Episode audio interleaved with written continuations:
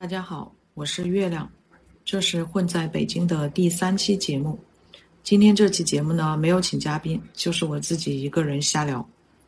做这期节目呢，也是一时兴起，因为本来按照我自己的习惯，看完一部电影或者说综艺节目是要写观后感的，但现在想着说有播客这种形式，不如也来尝试一下，所以今天就不动笔动嘴了。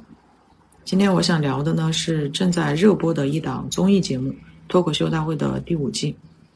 这一季呢，我现在看到了第二期的上，然后把后面的一些纯享版根据自己的兴趣就挑着看了一些。我首先想说的是自己对于脱口秀这种表演形式的认知。其实呢，我对它没有什么认知。去年呢，我是买了两本关于脱口秀的书回来看了一下，是手把手教你玩脱口秀以及李诞的脱口秀工作手册。买这两本书呢，是想看看其他领域的创作者他们都是怎么创作的。看完之后的最大感受就是，看这些理论的书是没用的，还是要自己动笔写。嗯，不管是什么样的行业，创作者其实都是一样的。谁有等你真正动笔的时候，你才会知道自己会遇到什么样的问题，会遇到哪些困难，然后再回过头去找类似于这样的参考书或是教材来看。然后去年还听了周奇墨的十大单口喜剧专场，他讲的这十大专场呢，我一个都没有听过。本来应该理论联系实际的，就是听完了之后呢，我应该去把这些专场找来看的。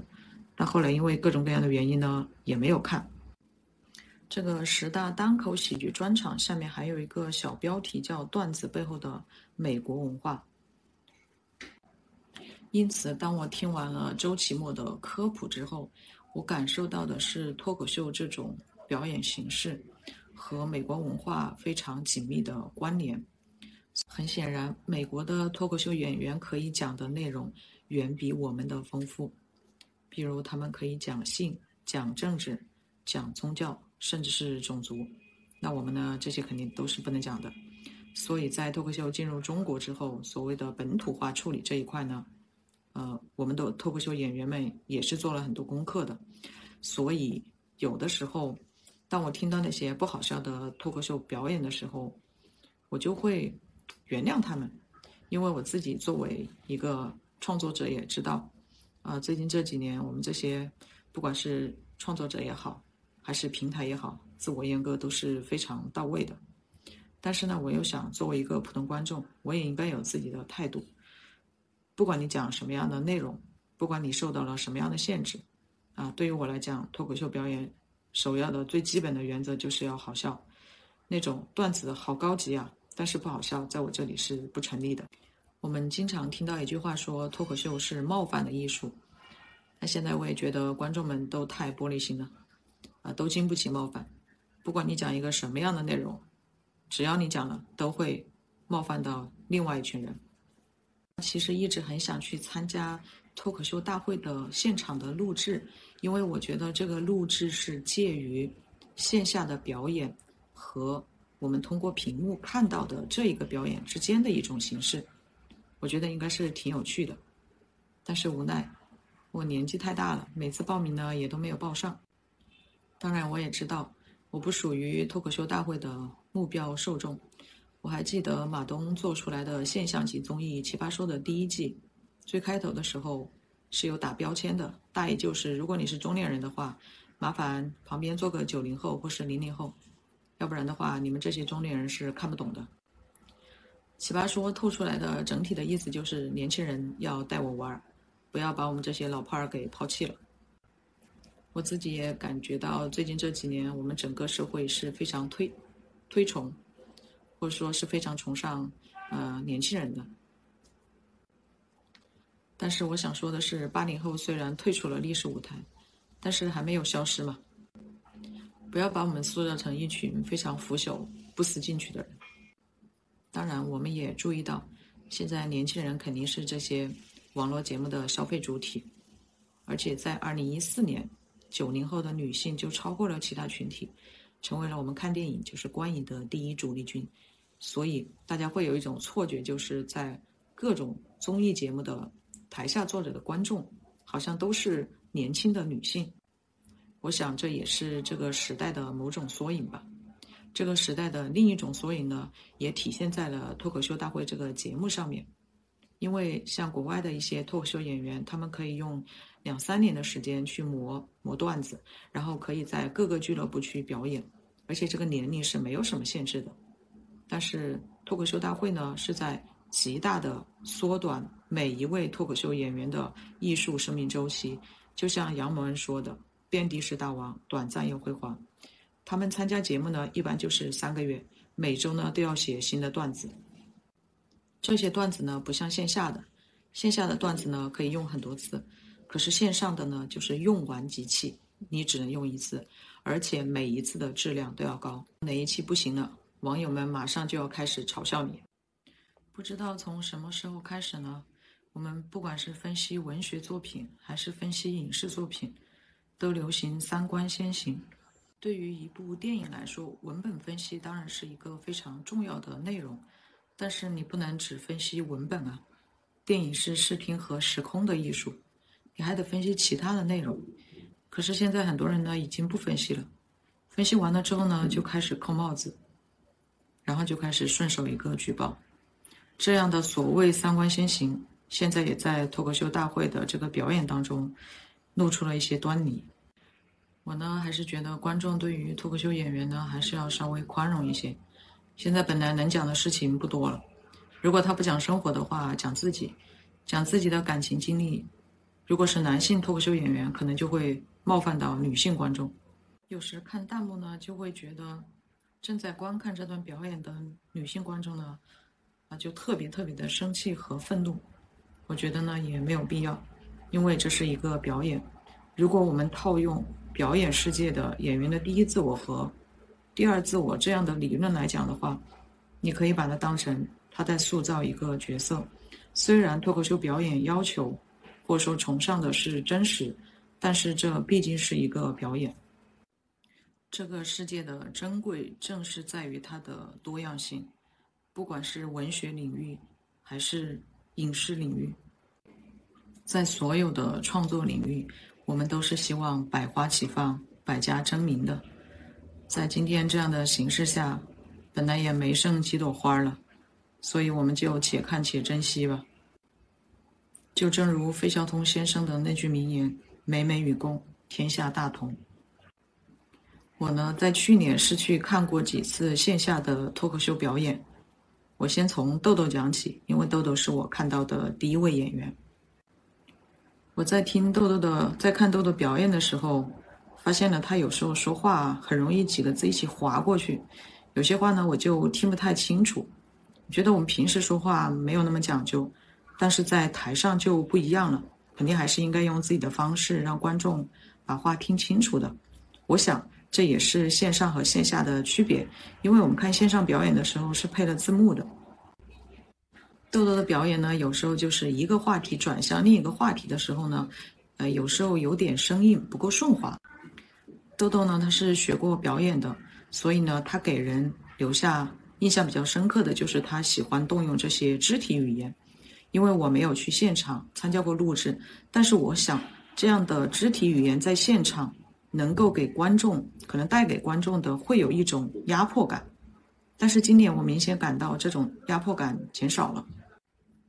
豆豆今年的第一个段子我还挺喜欢的，然后呢，我就想打开弹幕看一下大家的反应，没想到呢，又看到一些很愤怒的女生，就说我们都不是这样的，我们不是这样的，好吧，我就想我以后都不开弹幕了，影响我的心情。今年第五季的第一次 PK 是发生在张俊和步惊云之间，这是脱口秀大会第四季第一期埋的一个非常漫长的伏笔。没想到到一年之后才见了分晓。我呢在线下看过张俊的表演，当时他是负责串场，在和观众的这个互动环节呢，我其实有稍微为为他捏捏一把汗。我理解这可能就是经验不足的表现，多主持几场水平肯定就会提高了。但是第五季的这一次 PK，我看到的一个变化是张俊的短处，恰恰是步惊云的长处。因为在我看来，张俊还没有学会如何与观众互动。我讲的这个互动，就是张俊这个开场表演。我觉得他还没有学会如何从观众身上汲取能量。我发现他在小心翼翼地观察观众，但好像有时又有点陷在自己的小情绪里边，不愿意出来。那么反观步惊云呢，这一点做得比张俊好，因为步惊云在心里边已经预设了观众的回应，就是说他认为需要的点都留给。观众了，把这个时间留出来了。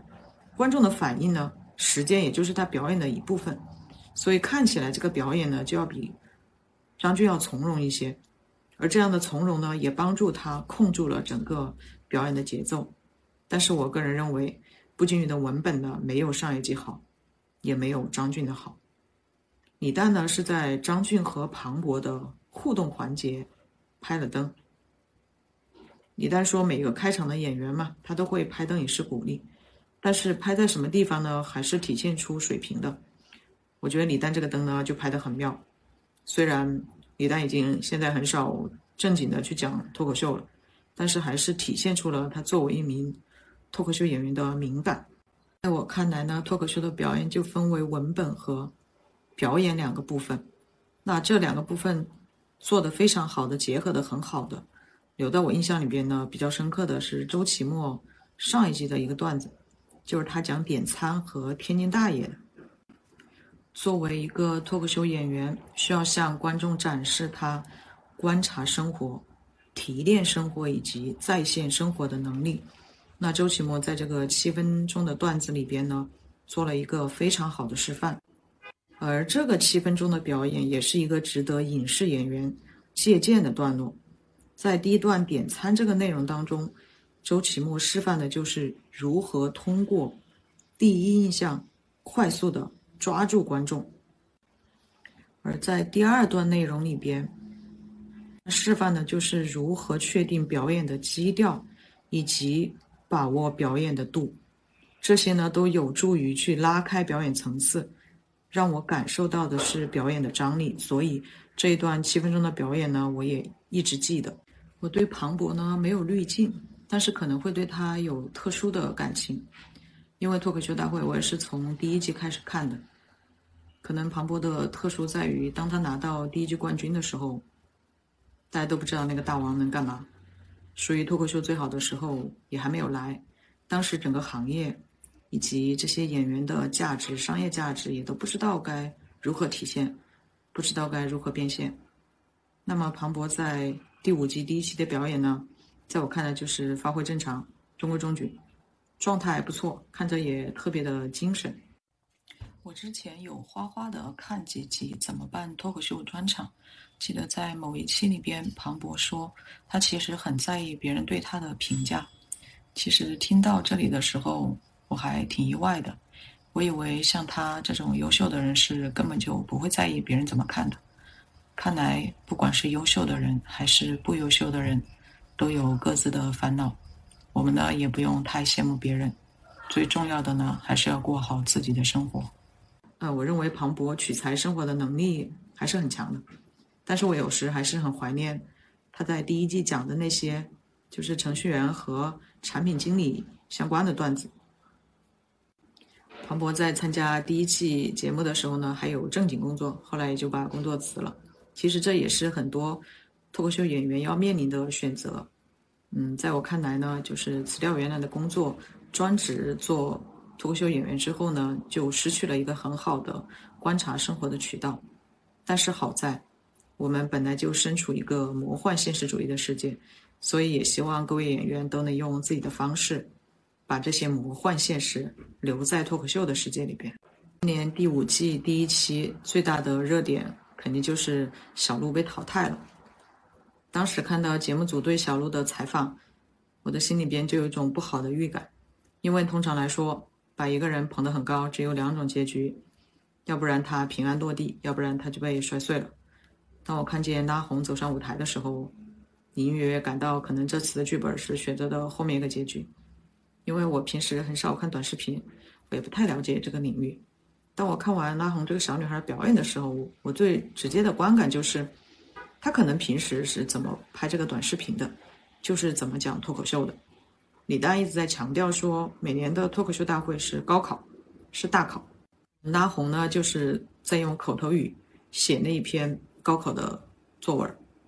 他说话呢是有失字的现象的，文本也没什么结构，也没有看到什么表演的节奏。但是那些网络用语用在他身上呢，好像又很自洽。表演风格和他本人呢也很统一。一个脱口秀演员能开属于自己的专场。我想，基本上就意味着对这个演员的最高肯定，因为观众要真金白银的掏钱，专场要接受市场的检验。让拉红就是打败小鹿，我觉得除了给这个节目制造看点啊、热搜之外，好像没有其他的意义。因为小鹿被淘汰，嗯，打的是谁的脸？打的是那些去看过他专场的、去看过他表演的观众的脸。我不喜欢这一段剧情。然后呢，我也不喜欢节目组一直强调今年的新人很强，这是个悖论，根本就不成立。请问哪一年的新人不强？大红的第二段表演就这个音乐脱口秀，我也看了。这段表演呢，的确不在我的审美范围之内。我当时想的就是啊，要是把这个名额让给我喜欢的被淘汰的演员，该有多好。我说到的被淘汰的女选手就是英灵。我觉得英灵其实是这一季最完美的一个新人的典型，她的表演风格是以前这个舞台上没有出现的，不管是男演员还是女演员。然后讲的段子、讲的内容是非常新的，也是以前没有出现过的。因为如果讲自己的专业，如果这个专业太小众的话，可能和观众有距离。但是他这个讲的呢，就非常的接地气，所有的人都听得懂。但为什么？这两位女校员，她就是听不懂，总是不开灯，导致最后英灵呢还要去挑了 Kid。Kid 呢，我在线下的时候看的演出，他是是负责串场的，他是非常会和观众互动的，但是我不知道他真实的这个脱口秀的水平怎么样。这一季呢，我感觉他的气势很盛，气场很强大，而且这个段子写得非常的好。他真的是做到了所谓冒犯的艺术。还有一个选手呢，稍让我稍微有点意难平，就是孟川。虽然他晋级了，孟川的这个文本的能力是非常强的，但也不知道为什么，这么好的文本，这两位领校员就是听不懂，真的看的人很着急。那英好像在哪个选手表演的时候，好像替大张伟拍了一个灯。我当时在看的时候就想着说：“大老师，你赶快给我拍回去啊！你赶快跑过去把他们灯都拍了呀！”我一直呢都很尊重陈露，因为我觉得他也是我学习的榜样，我也能够从各个维度感受到他对于脱口秀的热爱。陈露作为总编剧呢，他要帮所有的选手改稿，然后自己还要写稿子，每次稿子的质量呢也都还可以。我发现他现在好像表演完了之后的那个互动环节。比他刚才的那个表演要精彩的多，就比如在第一期里边，他选人的环节，就明显比这个脱口秀环节要精彩嘛。今年我是逃过了大数据对我的绞杀，在这个第五季播出之前呢，我是没有收到任何推送，所以我是不知道思文来来参加比赛的。看到思文的时候呢，首先当然是有点惊讶，然后也很惊喜，当然也很欢迎他的回归，就像。庞博和李诞说的，每次看到他都会想起很多的往事，可能让人心情也有些复杂。不过思文的这段表演呢，我觉得看起来状态没有那么好，我还有点担心他被淘汰了。思文这次回来参加比赛，当然要做好各种所谓的被消费的准备。啊，对这些演员的这些私人生活呢，我了解的很少，但是你能从思文和陈露两个人这种。仅从这个坐姿就能看得出来，实际上两人是非常排斥很多东西的，但是也没有办法。对于这些脱口秀演员来讲，这个离婚复婚的梗，那得用到观众们非常的讨厌了，他们才不会用。就像我看到思文坐在梁海源身边的时候，我默默的说了一句：“海源儿最终还是判给了思文呢。”你看我作为一个观众，不也自己也在用这个梗吗？我觉得脱口秀大会第五季第一期上集最好的一个表演肯定是童梦楠的，只不过这个段子呢后面稍微弱了一点点。其实小孩子这种精力旺盛这种事情大家都知道。那童梦峦提炼出的这个永动机呢，还结合了我们今年年初最热的一部网剧《开端》，我想这些都是他能力的一个体现。而且他的表演是非常具有个人风格的，希望今年能够走得远一点。我在线下看过小佳的表演，我感觉他在线上和线下是不一样的。去年的线上表演就是很励志啊，打引号的这种励志。但我想他应该不喜欢别人这么评价他，而且他其实在今年第五季已经说过了。啊，我个人认为小佳的这个线下的表演其实内容是非常特别的，很多东西呢只有他自己能讲。还有他其实还开了一点小车，但这个尺度把握的非常好。还有今年的新人黑灯，我也很喜欢。他的两个表演我都看了，我觉得都是所谓的直四灯，因为他讲的东西就特别的有趣。观众嘛，总是有时候非常的喜新厌旧的。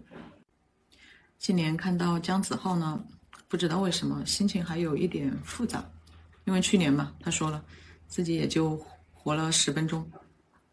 我现在还记得他第一期的表演，我真的是隔着屏幕都感受到他的失落。在我看来，就是成长或者说这个进步的速度过于缓慢了。我还记得他参加脱口秀大会第一季的时候，是和昌叔两人搭档讲漫才，那也是我第一次在这个电视上看见漫才。第一次看见漫才的时候，就觉得好无聊、好无厘头，但是又好好笑。哎呀，后来也不知道是因为什么原因，子浩好像就放弃了。漫才也也一直培育了四年，可能到去年才算开了一朵小花。到子浩在去年看到《橙色预警》啊，看到《肉食动物》的时候，心里会不会有一些伤感和遗憾呢？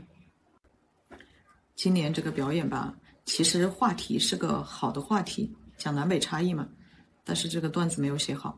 我觉得还不如我在线下看的，他讲的广东和上海在服务业方面的差距。我觉得这个内容和角度都选得很好，也不知道为什么这一集没有讲。我在去年看的最后一场脱口秀表演里边呢，邱瑞是第一个出场的，他是开场的。但实话实说，他的表演让我稍微是有点失望的。第一呢，真的口音太重了，很多话都听不清楚。第二呢，时间太短了，他的时长呢。就是差不多只有其他人的一半。当时他讲的这个段子就是讲海底捞的服务员特别热情，讲那个酸梅汤，讲的这一个呢，明显的感觉到是经过了打磨的。他的两个表演我都看了，秋瑞真的是属于能把一个很小的点玩出花来的。就比如说第二期讲这个买那些很便宜的什么拖鞋呀、泳裤之类的，而且他自己还可以不笑。真的非常的佩服他，那秋瑞的表演就让我是感受到他是在塑造一个角色。我呢其实一直都还是很喜欢海源的，因为我觉得他的文本写的特别的好。他可能是属于那种很典型的就是表演拖了后腿的脱口秀演员。我也在线下看过他的表演，他在段子里面是说了他和张博洋两个人去东北。我当时还想，哎，这一段不错呀，再打磨一下，可以去参加明年的比赛呀。可是好像今年他也没有用到这一段，我不知道海源是不是就被淘汰了。这一季里边，Rock 和小慧的这一个场 PK，看着我有一点点的不舒服。Rock 呢，我还是挺喜欢他的，就是他是那种站在台上说几句话。我也不能够感知到他状态和情绪的人，所以我很难从他的脸上看出他内心的波动。这样的好处呢，就是我必须要看完他整个表演，然后才能够去评价。就 Rock 深耕这个所谓中年人这个领域也有一段时间了，但是今年，嗯，能够明显的感觉到他的状态是不一样的。以前他上来不是都喜欢叹一口气吗？今年没有了。我平时呢是很少看真人秀，是基本上不看的。但是我也知道 Rock 去参加了一个恋综，我想去参加这个节目，肯定对他的生活是有很大的影响的。小慧第一次来参加这个比赛呢，打的标签就是车间女工，就觉得这个女孩特别有意思。但是她是不是没有处理好和李诞之间的关系？总觉得两人这个关系就是隔着屏幕，让我都觉得有一些别扭。我想，我们当然应该尊重每一个人的选择，但还是希望小慧在认真工作之余，还是能来讲讲脱口秀。在第一期里边呢，嗯，好几个都是和上海的疫情啊、风控有关的段子。我想呢，可能没有经历过这些的观众呢，听多了也会觉得有点反感、有点腻。所以毛豆的出场就特别的及时，他讲段子就特别能营造一种画面感，但是我能够感到。感到他非常的紧张，到了后面感觉要压不住这个节奏了。那四等肯定是没有问题的，但我一直觉得方言这个东西呢，其实是个双刃剑。刚才我说听这个和上海疫情啊、风控有有关的段子听多了，觉得有点腻，但其实不是。你看后面袅袅啊、呼南、王建国、何广智，其实他们讲的都是和疫情风控有关的。为什么我没有觉得腻呢？其实还是文本嘛。我前面提到的这几个人呢，我觉得今年的状态都特别好，希望他们走得更远。也不知道为什么，我对杨蒙恩的要求好像特别的高，因为我去看的第一场线下的表演呢，杨蒙恩当时是替庞博救场的，他是最后一个出场，所以我想，不管是我还是很多观众，可能对他的要求会呈现一种叠加的状态，而且他最后一个出场嘛，需要去收束整个的表演。但是其实我对那场他的表演呢不是那么的满意，因为我觉得那个段子太中庸了。他既然是讲的娱乐圈，就是应该犀利一点嘛。我相信他有这样的能力。今年我感觉他的状态还不错。听说在表演之前是有个什么线挂的，被被剪掉了。这个自我审查真的是非常的到位的。最后来说一下杨笠，杨笠呢，我现在只看了她的第一个表演。实话实说，我觉得这个表演看着有点无聊。当时我不记得是第几第几季了，杨笠当时说自己是猪猪女孩的时候，我心里还想着说这都是啥呀？没想到才过了两年，我又开始怀怀念起讲猪猪女孩的那个杨笠。我想杨笠自己是肯定是没有想到的，一句那么普通的话，引起了这么大的一个争议。也不知道从什么时候开始，我们的这些各个公众平台或者说自媒体。就开始搞起了这种二元对立，而且是搞得如火如荼，让人叹为观止。但是好在呢，在生活当中，我们大部分人都不极端。你若断网，便是晴天。我们当然很讨厌那些键盘侠，但是我们也很庆幸他们只是键盘侠，他们没有做出自己在网上写的那些话。毫无疑问，对于脱口秀这个圈子来讲，杨笠肯定是火了。如果把它平移到表演世界的话，就是他已经从一个演员成为了明星。成为明星之后，再也不能像普通人那样去随心所欲的观察生活了，而观察生活是表演的第一课。我想，作为脱口秀演员来讲，也不例外。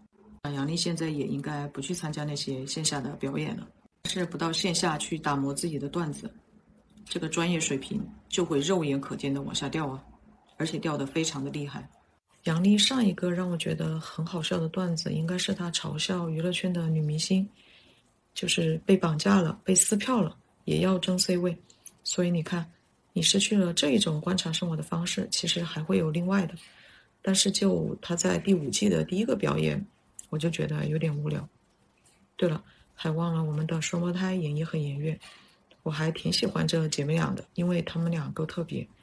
但是我现在感觉这两人的创作思路是去扣一个很小的点，就从一个特别小、特别小的点去切入。这样的做法呢，可能就两种结果：要不然就很炸，要不然就不行。我还记得当时去看线下演出的时候，House 还讲了一段他参加乌镇戏剧节的内容。当时呢，呃，演员演员是演了一个叫《女女标胎》的一个话剧，但豆豆瓣评分只有四点零。House 还调侃说：“这些观众都是当面对你说你们演的好好呀，然后转头就给你打了一星。”说起来，我在线下看的最多的演出其实是 House 的，虽然我不是奔着他去的，但也不知道为什么每一场都有他。第一次见到 House 在台上的表演，就觉得他有点焦躁，有点丧，因为我不清楚他在生活当中是个什么样的人，所以我理解这是不是在这是舞台上的人设。House 在上一期走的不远，好像在第二期就被淘汰了。我当时就不是很理解，就是我在线下看的那么好的段子，他为什么不讲呢？我还记得我当时听完之后是真的有去搜那只股票，我以为是假的，没想到还真的有。当时在线下嘛，听了就听了，肯定也不会所谓的出圈儿。那这一季他终于讲了，也算是出圈了。产生了什么首支脱口秀概念股？